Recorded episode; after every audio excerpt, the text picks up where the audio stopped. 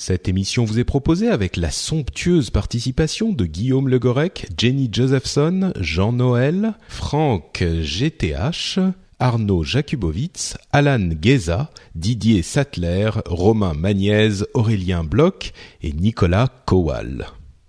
Bonjour à tous et bienvenue sur le Rendez-vous Tech, le podcast bimensuel qui explore et qui vous résume de manière simple et compréhensible toute l'actualité tech, internet et gadgets.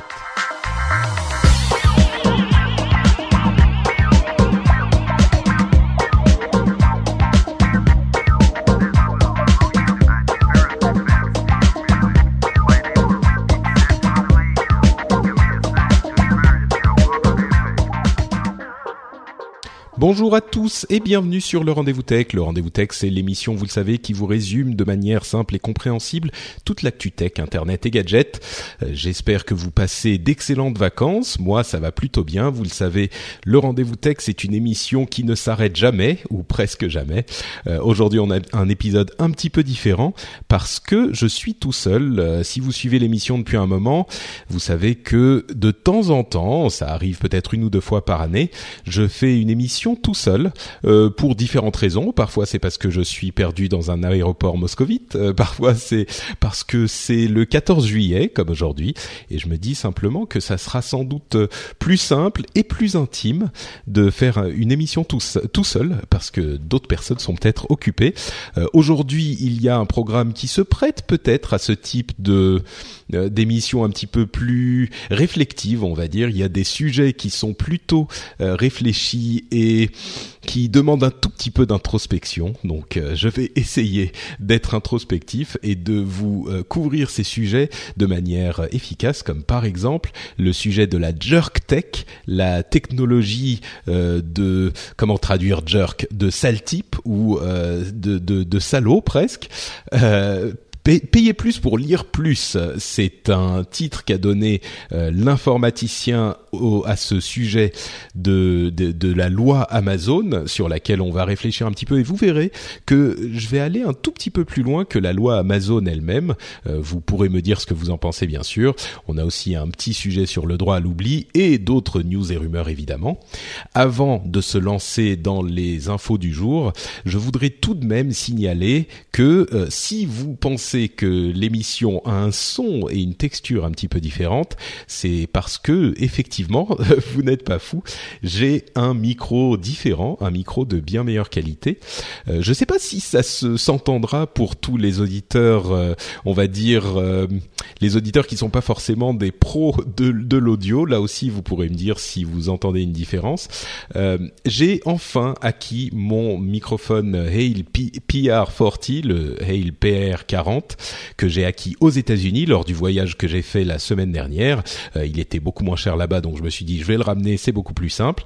Et c'est évidemment grâce aux patriotes, grâce aux patriotes euh, et grâce au soutien des gens qui ont choisi de soutenir l'émission euh, par ce biais. Donc un immense immense merci. Je sais que je vous remercie tout le temps, mais je pense que c'est franchement pas volé.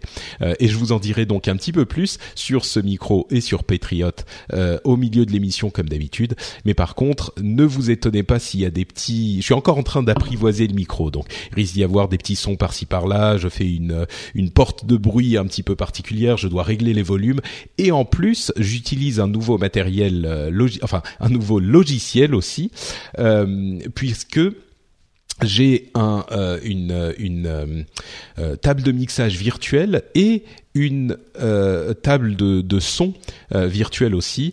si ça vous intéresse, j'essaierai d'en parler dans dans d'autres émissions ou peut-être dans d'autres, peut-être en faisant un article ou un petit une petite vidéo sur le sujet. Il y a des choses très très intéressantes qui se passent dans ce domaine aussi. Je vais pas vous embêter plus longtemps avec ça. On va se lancer maintenant tout de suite dans l'émission elle-même avec donc un sujet plutôt intéressant que j'ai intitulé, euh, Jerk Tech, la disruption, avec un anglicisme et un barbarisme absolument horrible, euh, la disruption de trop.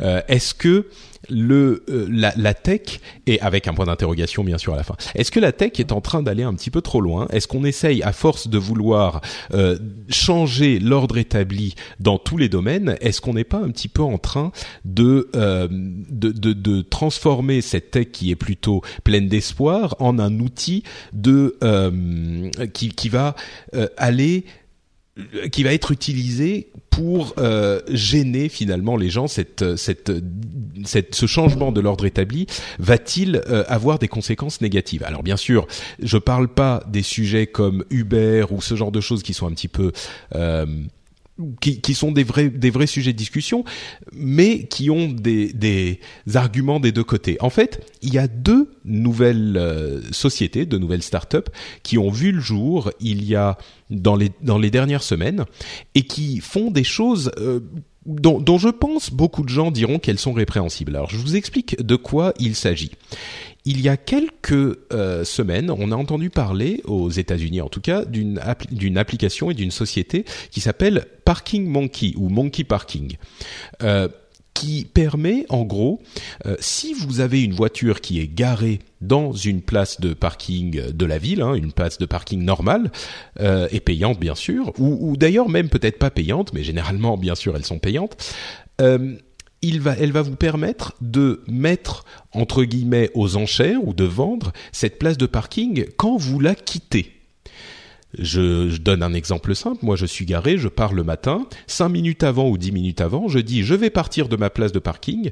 Euh, je suis à tel endroit. Si vous voulez votre, si vous voulez prendre ma place, vous pouvez payer et je vous la passe. Alors, on retrouve cette, euh, cet esprit de mise en relation, de désintermédiation, euh, de mise en relation des utilisateurs finaux entre eux et des, des, des, de ceux qui fournissent un service et de ceux qui, ont, qui veulent ce service euh, entre eux directement. C'est une caractéristique très euh, euh, commune à tous ces types d'applications qui changent beaucoup la manière dont on, dont on considère, dont on évoque, dont on prend en compte euh, ces aspects commerciaux. On pense évidemment à Uber qui nous met en relation directement avec euh, des chauffeurs par l'intermédiaire d'une société, mais tout de même, on pense à des applications ou des sociétés comme euh, Airbnb par exemple. On pense à bon, il y en a plein d'autres, mais là, on, comprend bien qu'il y a une sorte de malaise sur cette histoire de parking parce que c'est une application qui monétise euh, un bien,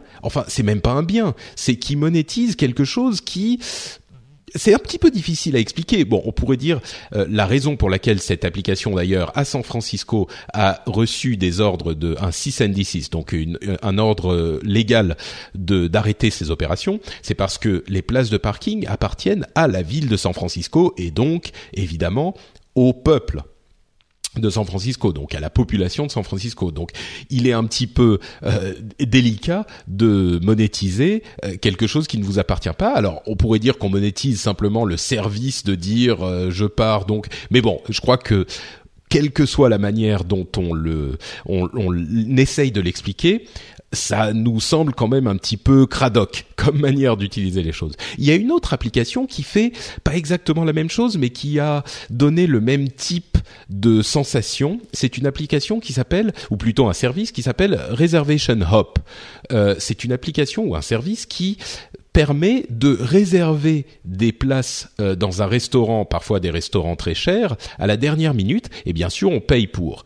Le problème, c'est que la manière dont cette application ou ce service fonctionne, pardon, c'est que il y a des gens qui vont et alors là spécifiquement c'était une personne qui avait créé le service qui allait appeler euh, tous les matins pardon encore, qui allait appeler euh, tous les matins différents restaurants et allait dire euh, bah, je voudrais réserver pour dans six mois à tel endroit euh, pour tant de personnes, une table pour tant de personnes.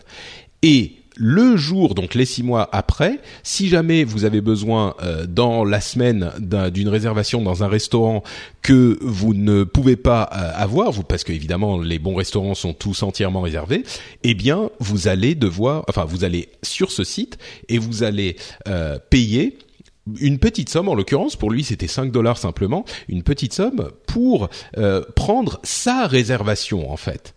Euh, c'est là encore un petit peu bizarre, surtout que bah, on se dit il prend la place de quelqu'un qui, euh, s'il avait, euh, s'il avait suivi les règles du jeu en, quelque sorte, aurait eu cette place. Mais là, non, parce qu'elle a été prise simplement dans le but de la revendre. Donc là encore, on a une attitude euh, un petit peu détestable euh, qui, qui, prend place. Certaines personnes, euh, donc euh, pendant mon voyage aux États-Unis, j'étais à la conférence Nerdtacular, qui est une conférence organisée par mes amis podcasteurs américains. Et bien sûr, on a fait des émissions pendant cette conférence, des émissions en live, et on a parlé de ce sujet. Et certaines personnes disaient, le problème, c'est que le système des réservations euh, et, et, ne fonctionne pas bien parce que euh, parfois il y a des gens, bah, on ne peut pas avoir des réservations, mais du coup il faut euh, payer plus ou il faut passer le billet au, au, à la personne qui s'occupe des réservations, ou alors être une grosse société qui a sa table à l'année, ou alors etc etc ou alors passer par des organismes de réservation qui eux ont leur table à l'année et qui payent très cher et donc ça coûte très cher et donc c'est pas disponible pour tout le monde, etc etc. Bien sûr, souvent dans ces restaurants là c'est des restaurants qui coûtent cher. Donc c'est de toute façon pas vraiment accessible à tout le monde. Mais il n'empêche, il y a euh, ce, sentiment de euh, ça ne passe ça ne passe pas bien. C'est pas logique que ça se passe comme ça. Euh, là où on peut faire le lien entre ces deux applications et cette tendance presque, c'est peut-être un petit peu exagéré de dire tendance parce que il y a eu que deux applications, ça peut tout à fait être deux trucs qui sont arrivés à peu près en même temps, mais qui sont pas tout à fait, euh, qui sont pas tout à fait liés. C'est juste la loi des statistiques. Il se trouve que ça s'est arrivé en même temps. Il n'empêche que ça a généré cette réflexion avec le combat entre Amazon et euh, Hachette, dont on dont on parlera peut-être, enfin dont on a déjà parlé, les histoires d'Amazon euh, et la loi Amazon en France qui vient d'être votée, dont je parlerai effectivement plus tard, Uber, etc., etc. Euh, même euh, Airbnb il y a cette question qui se pose, est-ce que la tech peut aller partout? Est-ce qu'elle peut tout changer? Est-ce qu'il n'y a pas des moments où ça va un petit peu trop loin?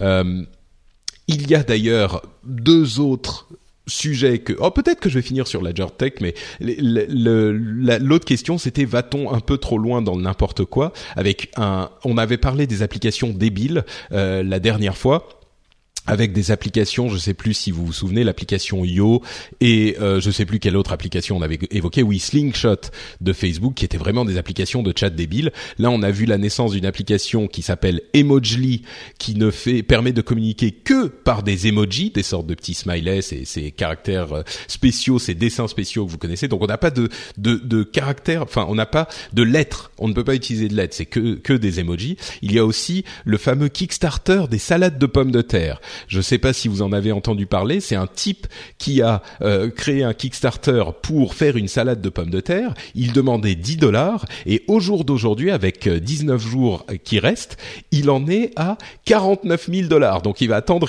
il va atteindre 49 000 dollars pour faire une salade de pommes de terre. Et dans ce cas précis, je pense qu'il est assez facile de se dire ah mais voilà c'est n'importe quoi bah voilà moi je vais faire euh, un hareng fumé et je vais lever 100 000 dollars et machin c'est c'est vraiment n'importe quoi euh, Kickstarter c'est euh, devenu la le, le domaine de la débilité etc etc moi je pense que ça c'est l'analyse facile.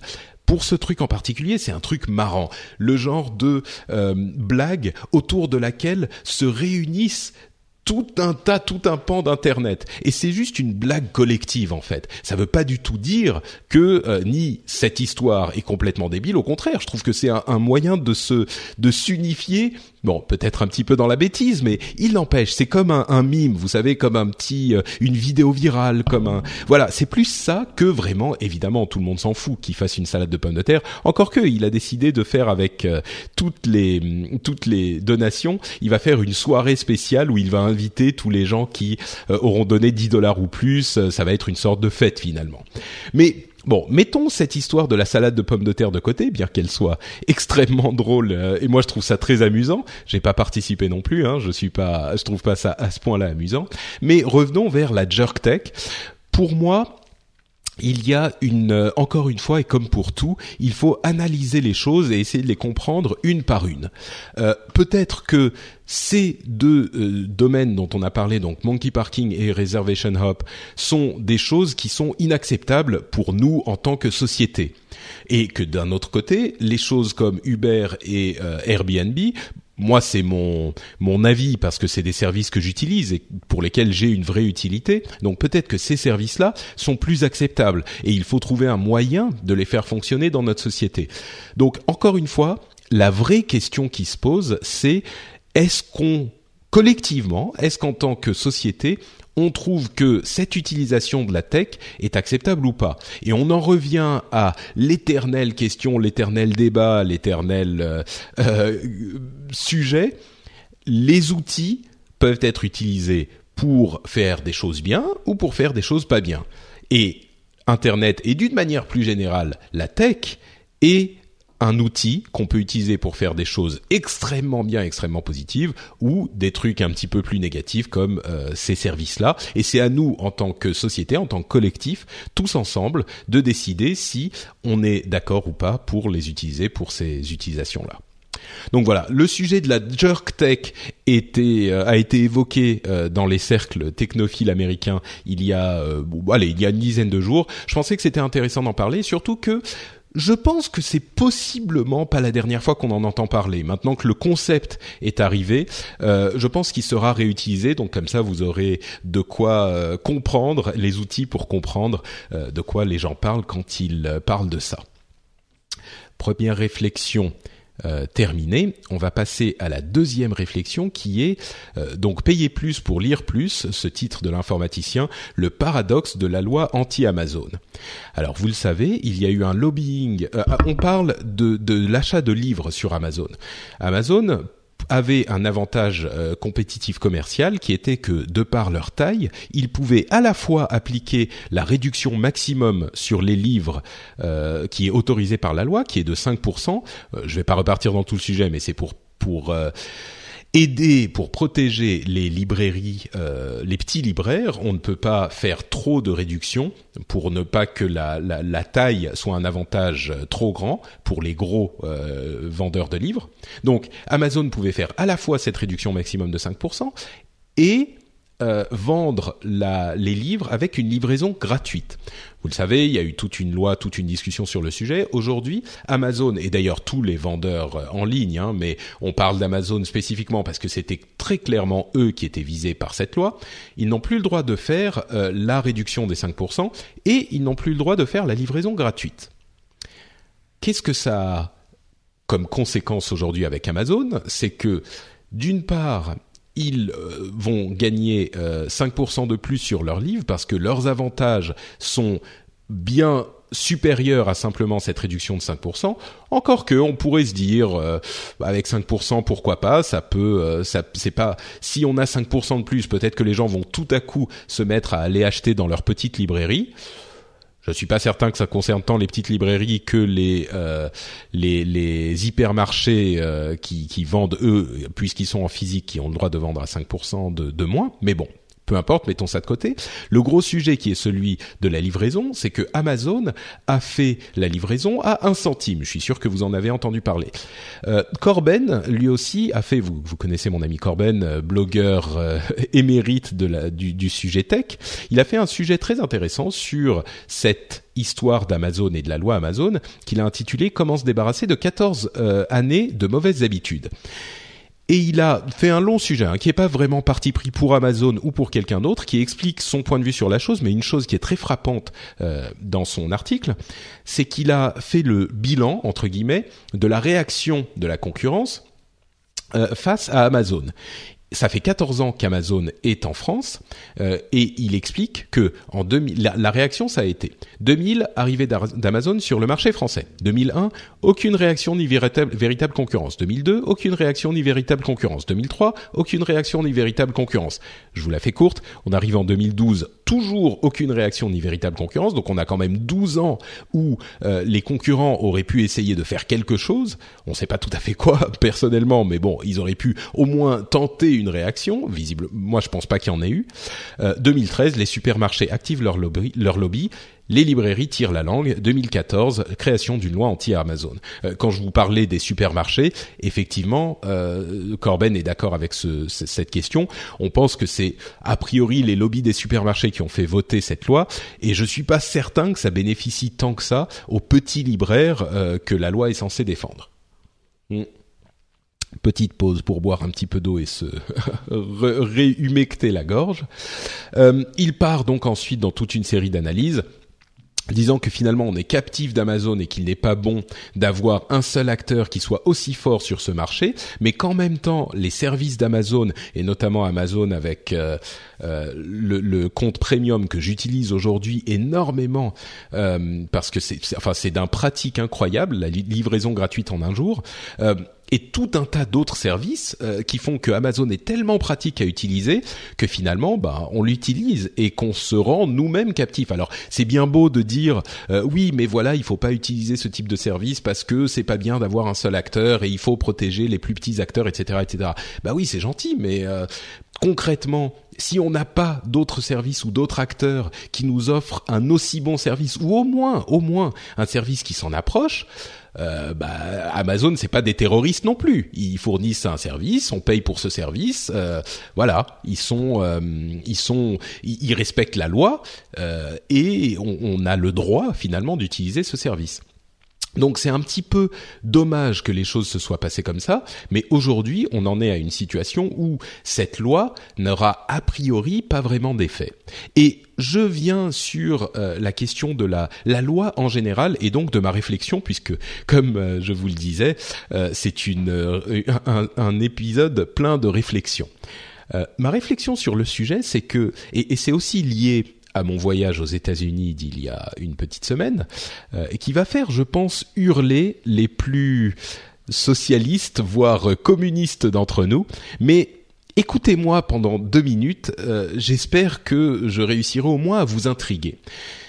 Moi, d'éducation française et de tradition, euh, je le dis souvent, même si je suis plutôt à droite du spectre politique euh, français, encore que, euh, mais plutôt centre droit, on va dire, ou droite, euh, j'ai de, de, fait, la France est quand même un pays qui est très à gauche du spectre politique mondial et même européen, même européen. Hein. Beaucoup de, de, Français ont l'impression que toute l'Europe est vraiment socialiste. En France, on a, je pense, vous me direz si je me trompe, mais je pense qu'on a une tradition plus un peu plus à gauche euh, qu'ailleurs. Et de ce fait, moi étant baigné dans ce euh, dans cette euh, éducation finalement, j'ai une très forte tradition selon laquelle l'État devrait être en charge d'énormément de choses. Même si je dis que je suis un petit peu à droite du spectre politique français, j'ai quand même ce sentiment que quand les choses ne vont pas, c'est souvent à l'État de régler les problèmes.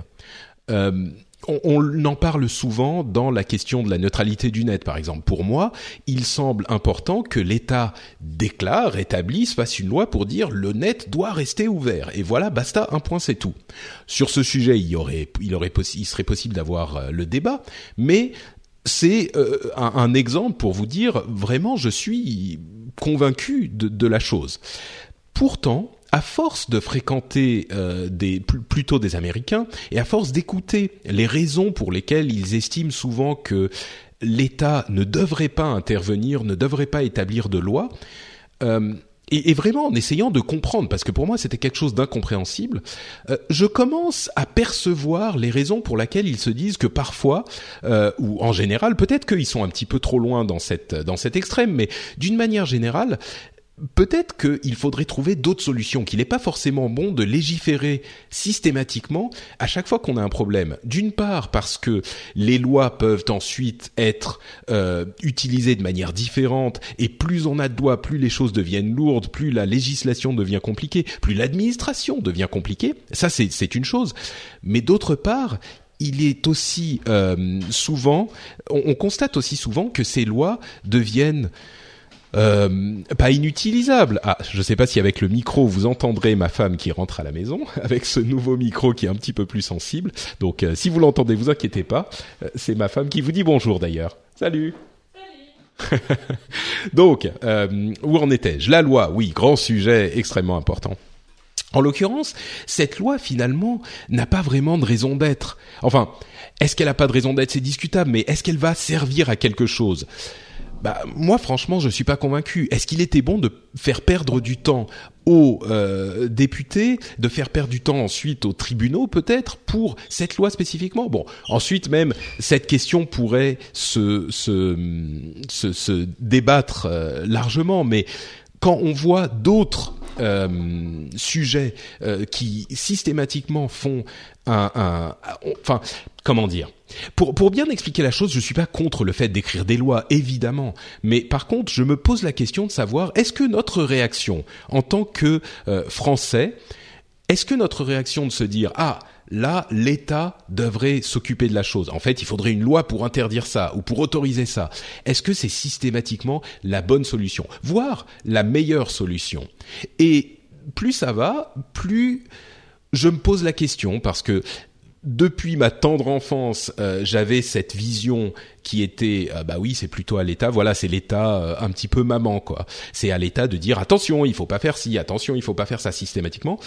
Et maintenant, je, me, je pense que à l'avenir, je me poserai un petit peu plus la question. Non pas parce que je pense que euh, il ne faut jamais avoir de loi, encore une fois, mais parce que j'essaye de voir comment se passent les choses ailleurs. Et c'est une chose sur laquelle j'insiste toujours où que je sois, que ce soit en France ou aux États-Unis ou euh, en Scandinavie ou où que ce soit ailleurs ou au Japon ou quoi que ce soit, il est toujours important de ne pas avoir une vision en tunnel de ce qu'on fait nous chez nous et, uniquement chez nous, mais de voir comment ça se passe ailleurs et d'essayer de se dire avec un esprit ouvert, est-ce que la raison pour laquelle ils le font comme ça, avec des problèmes que ça pose bien sûr, mais est-ce que la raison pour laquelle ils le font comme ça chez eux ne pourrait pas s'appliquer aussi en partie ou avec une bonne réflexion ou avec un, un, un, une bonne analyse ne pourrait pas s'appliquer aussi chez nous? Donc euh, voilà, c'est la question finalement cette énième loi qui nous semble à nous tous plutôt, euh, euh, enfin je pense, hein, vous me direz vous, vous pouvez me dire dans les notes de l'émission si vous vous pensez que cette loi est bonne, mais moi qui me semble à la fois inutile et même on pourrait dire qu'elle est presque inepte, et, et est-ce que c'est pas le la goutte d'eau qui fait déborder le vase? On se dit, enfin pour moi en tout cas, je me dis bon, peut-être finalement que c'est pas toujours la bonne solution. Je vous laisserai réfléchir euh, sur le sujet. Entre parenthèses, j'ai eu une grosse frustration sur euh, un film que j'ai euh, que auquel j'ai participé sur Kickstarter, qui est le film de Zach Braff qui s'appelle Wish I Was Here, et j'ai reçu il y a trois jours un mail m'informant que le streaming mondial du film ne pourrait pas avoir lieu en France, même pour les personnes qui ont participé au Kickstarter on n'a pas eu de raison spécifique. Je pense, je sais pas comment ça s'est passé exactement, mais je pense que c'est parce qu'ils veulent faire sortir le film en salle et que donc ils n'ont pas le droit de le distribuer en ligne avant la fenêtre des 36 mois. C'est peut-être pas tout à fait ça parce que je sais que d'autres euh, films ont pu être diffusés en streaming euh, avant leur ou pendant leur sortie en salle. Enfin, c'est ce que je crois à vrai dire. Ou peut-être que ces films-là ne sortaient pas en salle, mais quoi qu'il en soit, ça a été une immense frustration parce que là encore, il y a une loi qui, qui, nous frustre et qui va nous frustrer avec l'arrivée de Netflix, là aussi parce que le monde est en train de changer et on peut aujourd'hui faire du streaming facilement euh, et il y a des, des, productions qui sont faites dans cet esprit-là et dans ce but-là et malgré ça la loi, encore une fois, euh, dont on a besoin hein, bien sûr, mais cette loi rend tout ça beaucoup plus difficile. Et évidemment, il est beaucoup plus difficile de changer une loi euh, une fois qu'elle a été inscrite euh, bah, dans le marbre, euh, j'allais dire dans la loi. Donc là encore, ça a ajouté à mes réflexions le fait que le CSA veuille enterrer la neutralité du net. C'est une déclaration, une déclaration qui a été faite par Olivier Schramek, le président du CSA. Euh, pas tout à fait dans ces termes, mais tout de même, me, me fait un petit peu peur aussi. Donc euh, bon, on, on, tous ces sujets sont extrêmement intéressants. Je suis sûr qu'on aura l'occasion de les réévoquer plus tard, et j'espère que vous viendrez m'en parler dans les notes de l'émission aussi.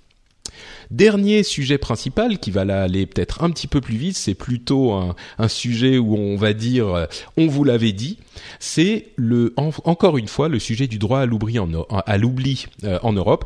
Et le formulaire qu'a établi euh, Google suite à une décision de la Cour de justice européenne sur le fait qu'il devait supprimer les liens vers les pages qui euh, faisait l'objet d'une demande des gens qui étaient euh, évoqués dans ces pages. Donc, si moi j'ai fait euh, un, une bêtise à 18 ans, disons, j'ai cambriolé une banque à 18, à, à 18 ans, euh, et c'était il y a plus de 20 ans, et malgré ça, dès qu'on tape mon nom dans Google, ça sort le, la page Patrick cambrioleur de banque, Patrick Béja, personne horrible qui va venir vous voler votre argent.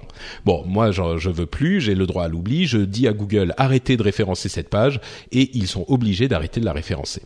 Alors, suite à cette loi qui est passée il y a quelque temps, enfin pas cette loi, excusez-moi, c'est un détail important, cette décision de justice de la Cour de justice européenne qui est très très haut dans les, euh, sphères euh, juridiques et qui donc n'était pas encore entré dans une application directe.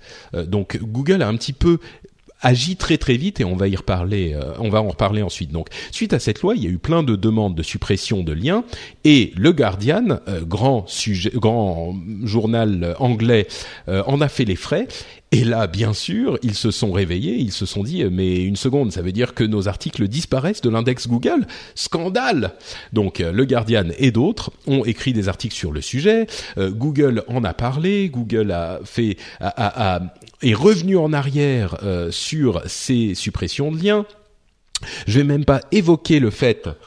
Hmm, je vais quand même boire un petit peu, mais je vais pas évoquer le fait que ces sujets sont quand même accessibles, ou même ces liens sont quand même accessibles chez Google avec d'autres termes de recherche ou avec euh, d'autres moteurs de recherche Google d'autres pays, donc ils sont quand même euh, accessibles quelque part, mais sans même parler de ça. Euh, le Guardian a euh, provoqué une sorte de gros scandale. Google a mis en, a, retiré sa, sa, enfin, a renversé sa décision, a ré, euh, euh reversé, non, euh, annuler, voilà, on va dire ça, annuler sa décision. C'est difficile de trouver les mots justes. Euh, et ils ont, ils ont, ils ont parlé de, de, la chose. Le conseiller juridique de Google a dit bon, on est encore en train d'apprendre euh, euh ce la manière dont on doit implémenter cette décision, etc., etc. Nous, on en parle dans le rendez-vous tech depuis un moment, donc vous étiez au courant et on vous disait, euh, enfin vous le saviez que ça allait être une vraie, un vrai vrai problème pour la liberté d'expression, pour la liberté de la presse, etc., etc. Donc là, il n'y a pas grand-chose de nouveau, si ce n'est que euh, ce problème a, explosé au grand jour finalement dans la presse et dans les consciences collectives euh, et, et, et maintenant sans doute vu pour ce qu'il est, c'est-à-dire un véritable problème. Et donc, j'en viens à un autre sujet qui est très lié, évidemment, c'est est-ce que Google fait exprès d'y aller aussi fort sur cette loi pour réveiller les consciences? Au début, je pensais, mais enfin, c'est n'importe quoi. Il ferait pas ça comme ça. C'est des processus euh, complexes qu'il faut mettre en place, etc. Ça serait quand même ridicule qu'ils y aillent plus fort simplement pour cette raison. Et il y avait d'autres personnes, hein, notamment sur Twitter ou ailleurs, qui me disaient mais si a priori euh, Google le fait exprès. Et j'en suis venu à croire, notamment j'en ai j'en ai parlé avec ma femme aussi qui est juriste, euh, et j'en suis venu à, à, à me dire qu'effectivement ils sont sans doute en train de le faire volontairement, ils exagèrent parce qu'ils n'avaient pas besoin d'implémenter immédiatement les choses et surtout pas de manière aussi forte. Et je pense au final qu'ils ont tellement peur que la chose se passe sans bruit et que petit à petit ce type de décision de justice euh, s'accumule, celle-ci et peut-être même d'autres qui vont dans le même type de direction, qui se sont dit c'est pas possible, il faut qu'on montre tout de suite, pas pas avec un, esprit euh, malicieux, hein, c'était pas une question euh, de, de, faire les choses de manière bon, ils le disent pas clairement comme ça, mais tout de même ils disent il faut qu'on montre, ils se disent il faut qu'on montre que, ce type de décision peut être vraiment dangereuse aux gens qui ne comprennent pas exactement les conséquences, qui ne comprennent peut-être pas Internet et la, la technologie et la manière dont tout ça fonctionne. Donc il faut qu'on leur montre les conséquences que ça peut avoir. Donc on va le faire directement très fort avant que ça ne soit euh, requis euh, de manière absolue. Euh, et donc les gens vont comprendre les conséquences négatives que ça va avoir.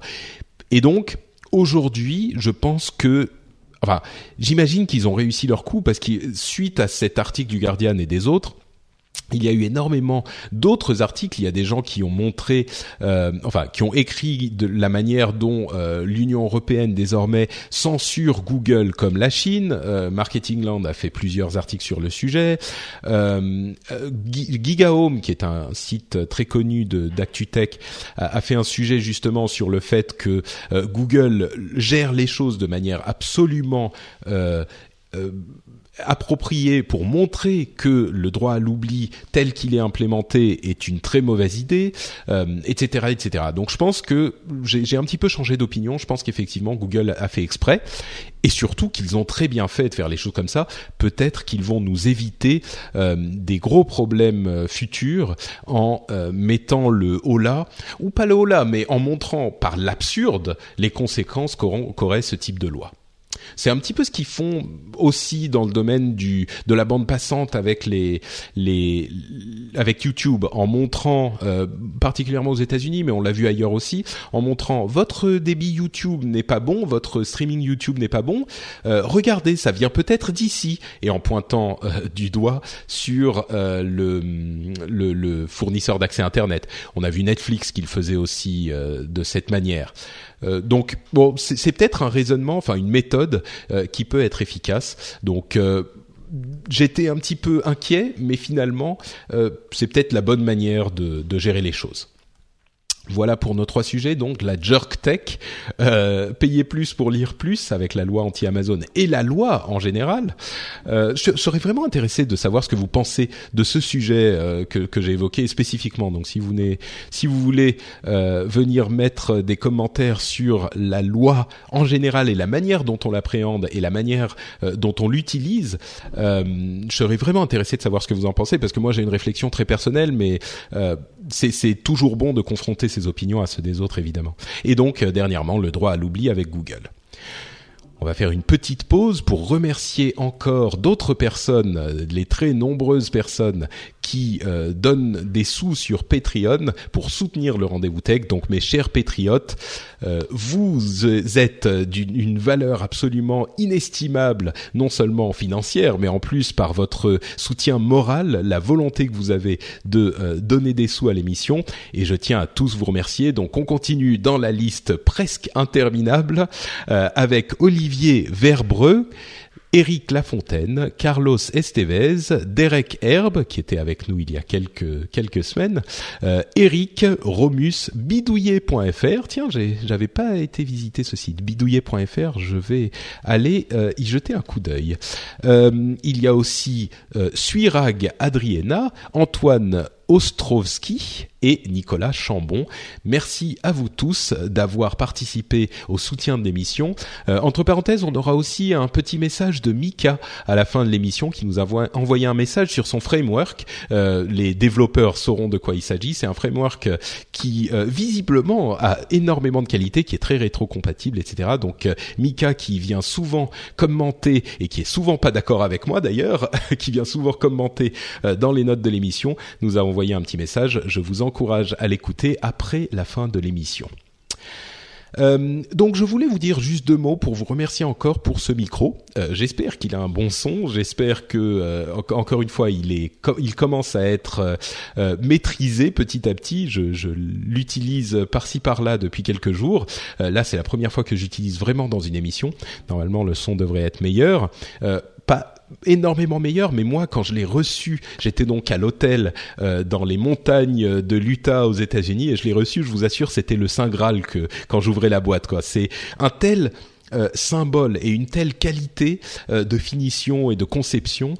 et en plus, c'est le micro qu'utilisent tous les plus grands podcasteurs. Donc pour moi, c'est vraiment le symbole que cette, ce que je fais, ce hobby, cette cette passion que j'ai mène quelque part parce que ça représente votre soutien à vous.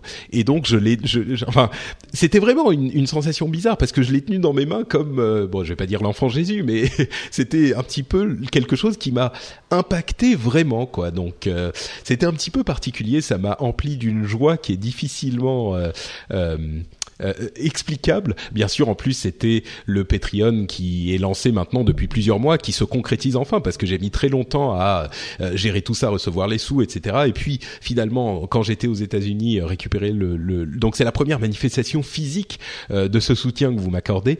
Donc, c'était quelque chose de vraiment, vraiment particulier.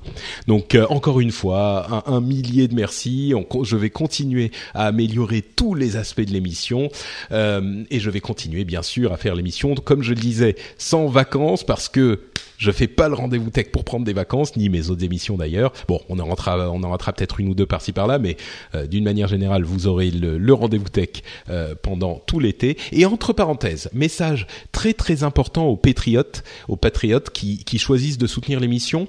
Euh, vous savez que dans une année, il y a 52 semaines et seulement 12 mois. Donc une fois de temps en temps, euh, il y a 5 semaines dans le mois et une fois de temps en temps, ça veut dire que il y aura trois épisodes du rendez-vous tech par mois, puisque même si on le fait toutes les deux semaines, parfois ça tombe, euh, ça se goupille d'une manière à ce qu'il y ait trois épisodes. Donc, si vous avez choisi de soutenir l'émission, vous savez que vous pouvez limiter votre soutien deux épisodes par mois. Vous pouvez le limiter à ce que vous voulez d'ailleurs, mais deux épisodes par mois.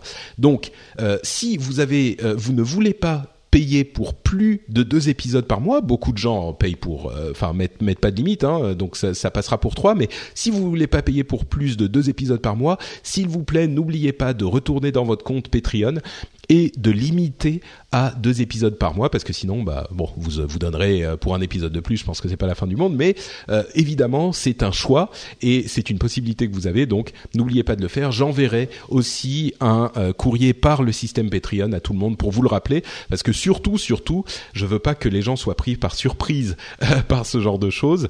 C'est évidemment pas le but. Donc voilà je tenais à, à le dire quand même aussi dans l'émission et je le rappellerai euh, par euh, par euh, le système Patreon lui-même. vous avez quand même un petit peu plus, enfin à peu près deux semaines maintenant pour pour le faire, donc je pense que ça posera de problème à personne, mais je préfère quand même dire les choses clairement. Bon, hmm. encore un petit peu d'eau et on va enchaîner avec nos news et rumeurs, avec des sujets plutôt marrants et plutôt intéressants. J'aurais presque pu les mettre dans les euh, domaines de la jerk tech euh, avec un sujet sur LG qui lance un euh, bracelet qui s'appelle Kizone, qui est un bracelet connecté pour enfants. En gros, c'est une laisse virtuelle électronique pour vos enfants. C'est lancé que en, Corée, hein, donc c'est pas tout à fait en France encore, mais c'est simplement un tracker GPS pour vos enfants. Et je pense que il est très facile de se dire ah mais mon dieu voilà on les on les traque comme des chiens qu'est-ce que ça veut dire c'est vraiment n'importe quoi de faire ce genre de choses mais en même temps quand on est parent euh, je pense qu'il est assez inquiétant de se dire si jamais mon enfant euh, se, se perd ou s'il euh, quitte le parc sans que à un moment où je le regardais pas directement, euh, est-ce que je vais pouvoir le retrouver, etc.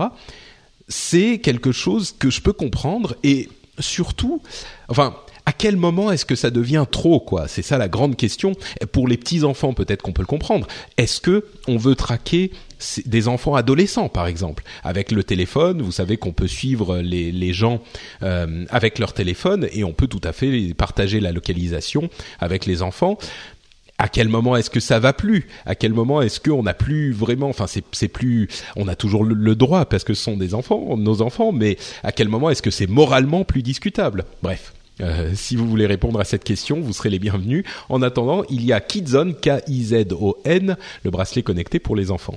Un autre sujet, c'est si vous ne vous sentiez pas euh, assez débile avec votre Google Glass, avec vos lunettes euh, bizarres, eh bien, il y a Mind RDR, donc Mind Reader, le, le truc qui lit dans votre esprit, qui a développé un accessoire et une application pour Google Glass pour la contrôler avec votre esprit. Bon, c'est pas un truc nouveau, c'est simplement adapté à Google Glass, mais ça rajoute une sorte de petit capteur qui se connecte au Google Glass et qui vient sur votre front. Euh, c'est assez petit, hein, ça fait la taille d'un timbre-poste, mais il y a quand même le bras articulé qui vient euh, se connecter au Google Glass et qui fait que quand vous vous concentrez suffisamment, ça peut, attention, prendre une photo. Bon, euh, c'est juste l'application Google Glass du truc. Vous avez encore plus l'air d'un imbécile, mais il n'empêche, ça ouvre la porte vers le contrôle par l'esprit euh, des, des, des de ce type de d'outils. Alors encore une fois, c'est un type de technologie qui existait déjà. C'est pas qu'on va pouvoir dire, enfin penser euh, Google Glass, euh, ok Google, euh, envoie un message à ma femme qui dit que je vais être en retard pour le pour ce soir mais ça, permet simplement de se concentrer spécifiquement pour déclencher une action. Donc la prise d'une photo par exemple. L'application doit être spécifiquement dédiée à ça. Donc on n'est pas encore au contrôle des appareils par l'esprit. C'est simplement marrant euh, dans, dans le domaine technologique d'avoir ce type de, euh, news euh, qui nous qui continue à nous ouvrir la porte vers ce qu'il sera peut-être possible dans le futur. Euh, un sujet qui était, qui moi m'intéresse pas mal, c'est ce sujet sur euh, le nombre de personnes qui voient vos euh, mises à jour sur Facebook et Twitter. Vous savez que beaucoup de gens se plaignent, en particulier les marques qui ont beaucoup de followers sur Facebook, ils se plaignent que tous leurs followers ne voient pas les mises à jour parce que Facebook a un algorithme qui décide à qui ils vont les montrer. On a découvert aujourd'hui que Twitter, qui est un simple flux séquentiel, et entre parenthèses sur Facebook, beaucoup de gens disent mais donne-moi un flux séquentiel de toutes mes mises à jour et je serai content. Entre parenthèses, il propose cette option aussi si je ne m'abuse. Mais ce dont beaucoup de gens ne se rendent pas compte, c'est que à force de suivre beaucoup de gens et beaucoup de sociétés et de liker des pages en pagaille, euh, on ne on ne voit pas tout ce qui se passe. Et on a l'exemple avec Twitter, dont les nouvelles informations, les nouvelles statistiques ont dit, ont montré que euh, il y avait un nombre infinitésimal des followers sur, Twitter qui euh, voyaient vos mises à jour simplement parce qu'il y en a tellement que et que les gens ne sont pas tout le temps sur Twitter. Alors ils passent peut-être un petit peu plus de temps sur Facebook, mais peu importe. Euh, c'est quand même le cas dans une moindre mesure. Les gens ne vont pas suivre, ne vont pas voir toutes les mises à jour simplement parce qu'ils sont pas tout le temps devant leur leur flux et qu'il y en a trop. Donc il y a cette sorte de de euh, fausse idée de de de d'a priori, enfin de d'illusion que si seulement Facebook mettait toutes les mises à jour euh, l'une après l'autre, eh ben on pourrait tout voir. Évidemment, c'est faux et ça me frustre beaucoup quand les gens disent ça parce qu'ils se rendent pas compte de ce que représente leur flux Facebook ou leur flux Twitter. Donc euh, la conclusion de tout ça, c'est qu'il faut faire les mises à jour sur Twitter 40 fois pour que tout le monde les voit et sur Facebook aussi. Bon, évidemment, euh, sur Twitter, c'est peut-être un petit peu plus approprié. Je pense que je vais désormais mettre les les infos peut-être deux ou trois fois à différents moments de la journée ou à euh, différents jours pour que plus de personnes les voient. Sur Facebook, évidemment, ça marche un petit peu moins comme ça, donc c'est moins approprié. Satya Nadella, nouveau président de Microsoft, a au bout de six mois, donc ça fait à peu près six mois qu'il a mis en place son, enfin qu'il a pris le poste, euh, il a mis, il a envoyé un mémo, un, email euh, public à euh, tous les employés pour expliquer sa nouvelle vision de Microsoft qui est très très différente de celle de Steve Ballmer, qui était l'ancien président bien sûr. Et ce qu'il a dit, en gros, je vais vous résumer parce que c'était très long, hein, mais euh, il a dit qu'il se sépare un petit peu, qu'il s'éloigne de la vision euh, software and services, donc euh, logiciel et services, et qu'il veut plutôt se diriger vers le cloud et la mobilité. c'est de là qu'il vient, donc c'est pas très surprenant, mais la manière dont il l'envisage, c'est qu'il veut, pardon, c'est qu'il veut associer Microsoft à la productivité il va en faire la société de la productivité, la Productivity Company.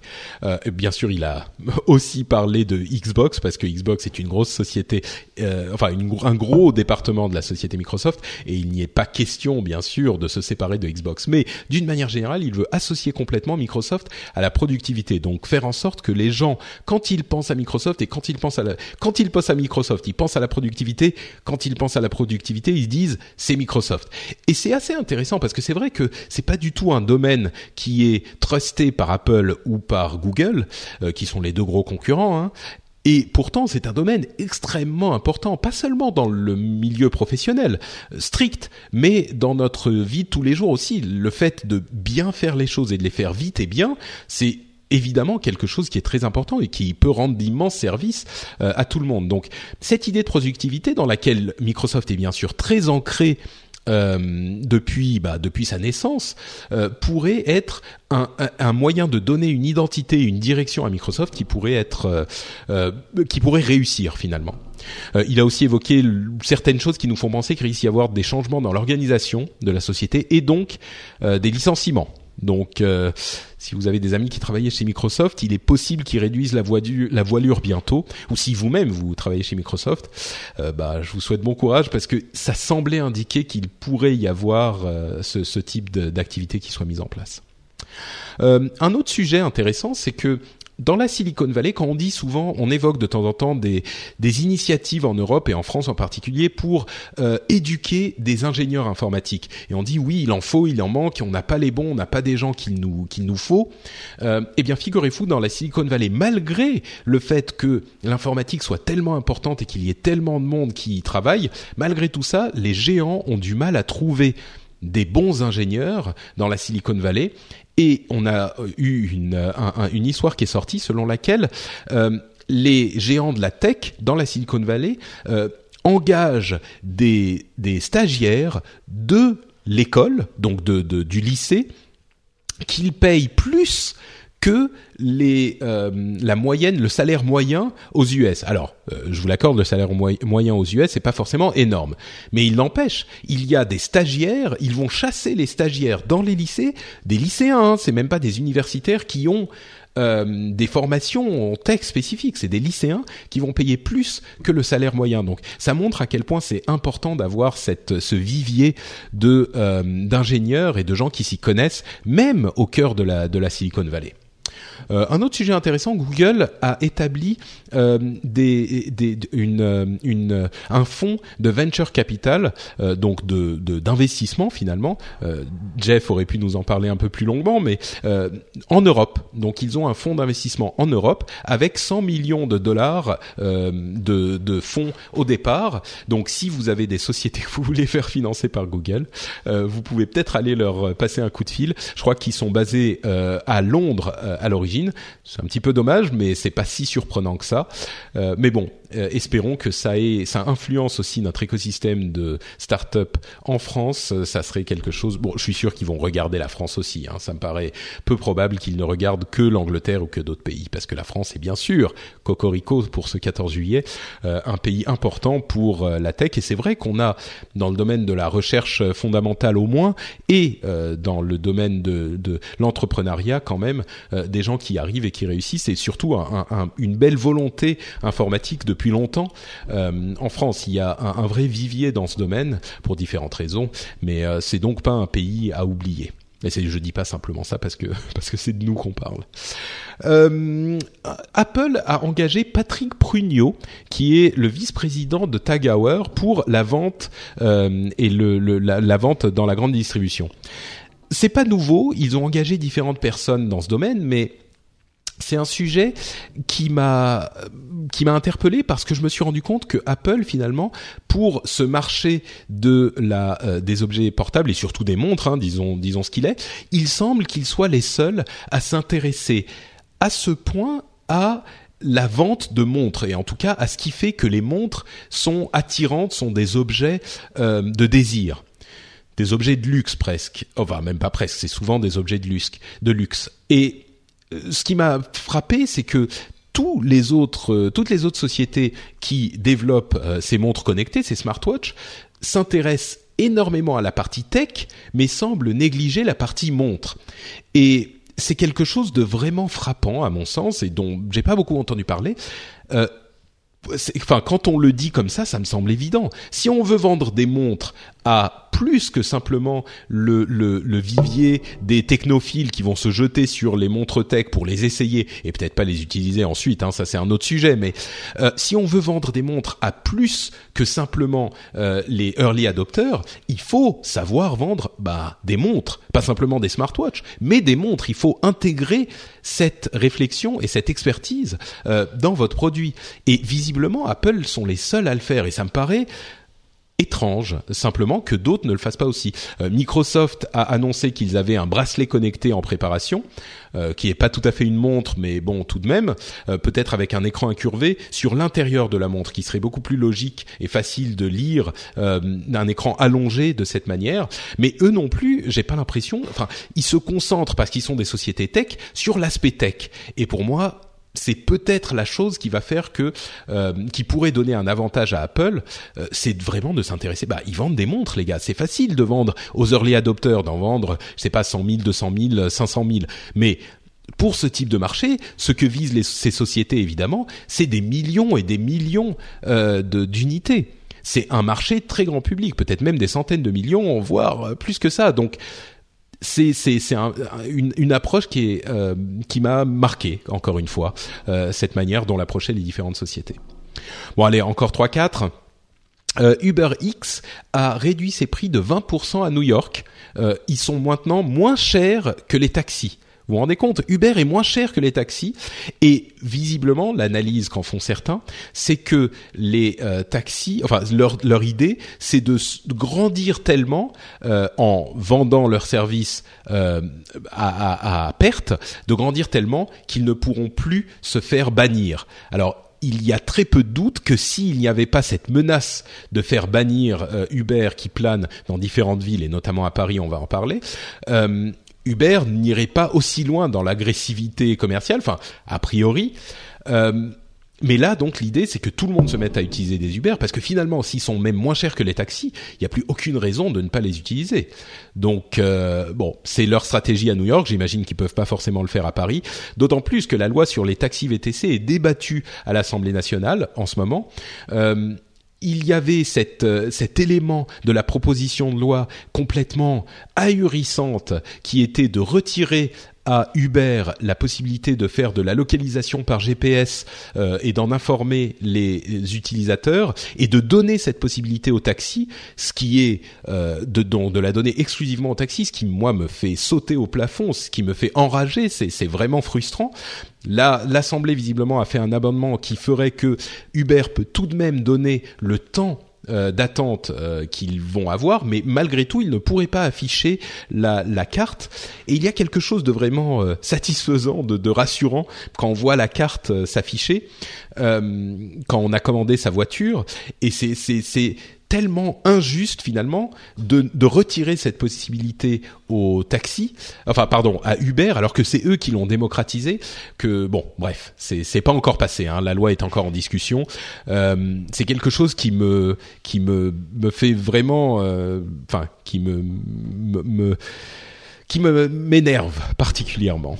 Euh, entre parenthèses, il y a peut-être des choses à faire du côté de Uber aussi. On a entendu parler d'un homme qui utilisait Uber à euh, Washington, aux États-Unis, et euh, dont le chauffeur les a emmenés dans une course poursuite avec les, euh, les la police carrément euh, parce qu'il voulait pas se faire arrêter. Il a le, le, type, le conducteur, enfin pardon, le passager a été obligé de lui dire mais t'es malade. Ils étaient à fond sur l'autoroute. Il, il, a été obligé de lui dire mais écoute, je vais t'enfoncer la tête dans le dans le volant parce que de toute façon on va cracher là. Donc soit tu t'arrêtes, soit on crache tout de suite et je t'enfonce la tête dans le volant. Finalement il a ralenti, les gens ont pu sortir, mais ça montre aussi du doigt que évidemment il faut en discuter. Il faudrait peut-être que Uber euh, soit plus regardant euh, vis-à-vis de ses conducteurs.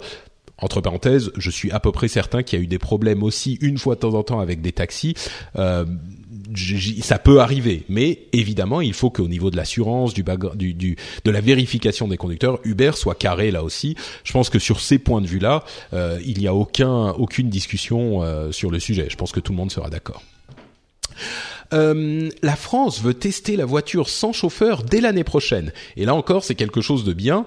Euh, je pense qu'il faut qu'on s'avance sur ce domaine. Il n'y a pas de raison que Google soit les seuls à s'engouffrer dans cette dans cette brèche. alors je ne sais pas exactement comment ça va se passer. Est-ce que c'est uniquement l'État qui fait ce genre de choses? J'imagine que non. Ça va être avec des industriels français ou peut-être pas français, mais il va y avoir un cadre mis en place pour ça. Évidemment, dans ce genre de, de sujet, euh, bah, on peut faire les tests sur des circuits, mais au bout d'un moment, il faut faire des tests euh, dans certaines conditions, hein, sur des routes réelles. Donc, j'espère que ce type de euh, décision, ce type de législation, hein, là pour le coup, permettra ce genre de choses. Donc, c'est une bonne chose. la France s'avance vers les voitures sans chauffeur. C'est très très bien. Euh, un autre sujet encore, euh, Community, cette fameuse série télévisée, euh, va revenir sur Yahoo pour une sixième saison. ils avaient, ils ont passé, ils sont passés de chaîne en chaîne et puis de service en service. Finalement, ils atterrissent sur Yahoo. C'est intéressant de voir que Yahoo s'intéresse de plus en plus à la création de contenu et ils sont pas les seuls. Donc bon, de plus en plus de, de, sociétés finalement du web se mettent à créer du contenu, créer des séries télé. Donc ça c'est plutôt intéressant et ça montre là encore cette friction, cette rivalité entre les euh, géants qui viennent euh, euh disrupter encore ce barbarisme les anciennes industries et les anciennes industries elles-mêmes qui font qui freinent des cas de fer et que au final ce que ça montre c'est que peut-être que leur business va passer chez ces géants de, l'industrie de, l'industrie tech plutôt et bon il faut peut-être que les choses soient un peu plus malléables à ce niveau-là on verra ce que ça donne. Encore une dernière chose, ou peut-être deux, euh, la loi contre le terrorisme euh, va permettre bientôt, si elle est votée et validée, euh, le fait de bloquer un site internet par un acte administratif, ce qui veut dire qu'il n'y aurait pas de, ça serait comme une contravention par exemple, il n'y a pas de, procédure légale. Il n'y a pas de juge qui dit oui, vous pouvez bloquer ce site. Alors c'est déjà le cas pour la pédopornographie, pourquoi pas? Euh, c'est, ça va être a priori le cas euh, pour le terrorisme aussi. Alors, on comprend que le terrorisme fait peur et que c'est effectivement un problème qu'il faut gérer, mais est-ce que ça veut dire qu'il faut donner la possibilité euh, et, et, même le devoir au FAI de bloquer des sites si on estime qu'ils ont un contenu terroriste, qu'est-ce que c'est qu'un contenu terroriste euh, Qui va pouvoir décider de ce genre de choses, etc., etc. Il y a beaucoup de questions qui se posent, euh, d'autant plus que euh, le fait de faire de la propagande via Internet est un fait aggravant. Ça veut dire que les peines sont portées à 7 ans de prison et 100 000 euros d'amende. Bon, ok, encore une fois, pourquoi pas, mais moi, ce qui me gêne, c'est que d'une part, qu'est-ce que c'est que le terrorisme? Qui va décider de ce qui est, terroriste ou pas? On sait qu'il y a beaucoup de problèmes avec euh, des extrémistes euh, religieux euh, islamistes qui partent dans des pays où il y a la guerre pour faire leur formation et qui peuvent revenir en France. On en a beaucoup entendu parler ces derniers temps.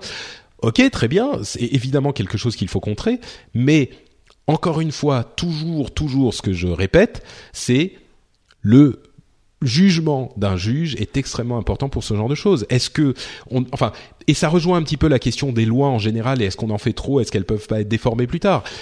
Terrorisme, ok, mais qu'est-ce que c'est que le terrorisme? Est-ce que demain euh, on peut pas voir ce type de euh, procédure, puisqu'il n'y a pas de jugement, être abusé comme on a vu euh, le, la fameuse procédure euh, simplement administrative privée de Google à qui on a donné le, le, le devoir, l'ordre de faire disparaître des pages de leur index?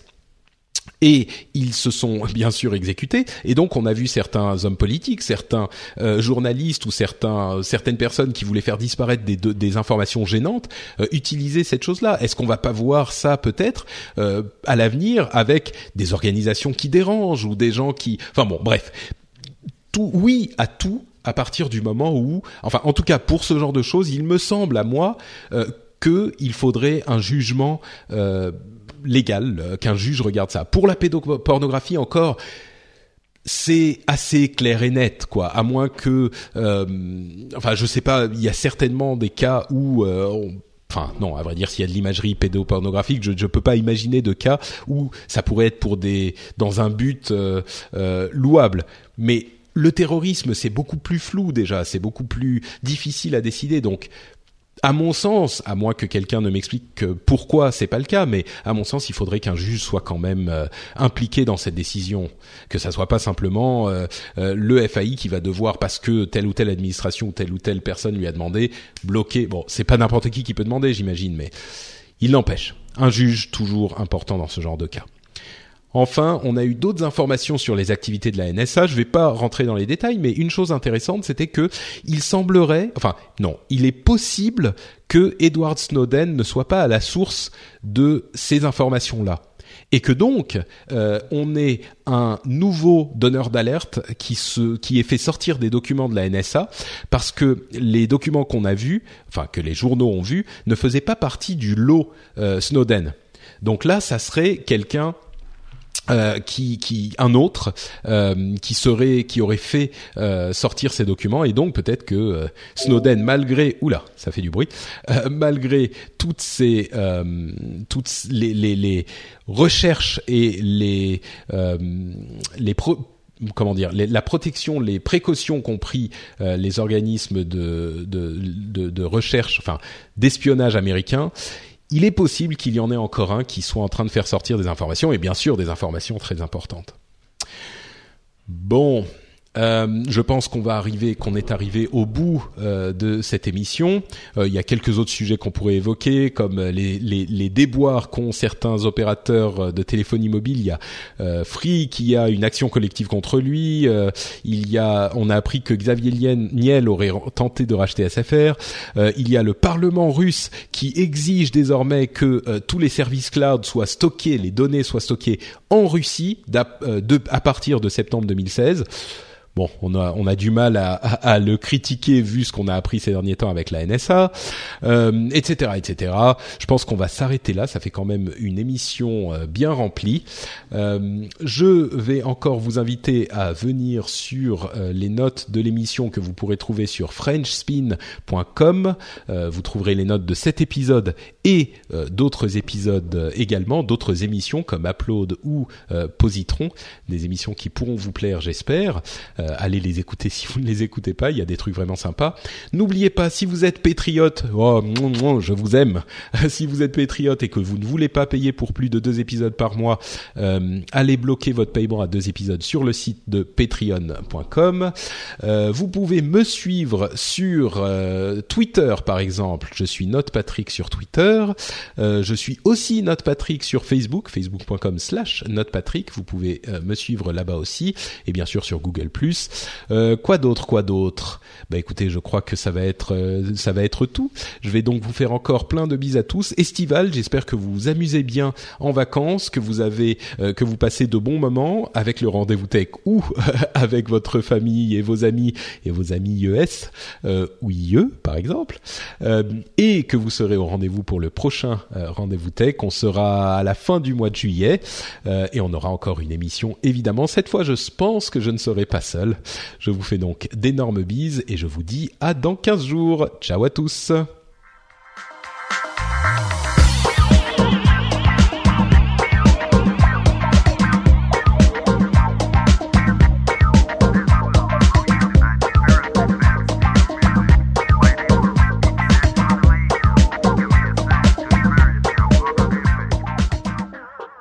Bonjour à tous et à toutes.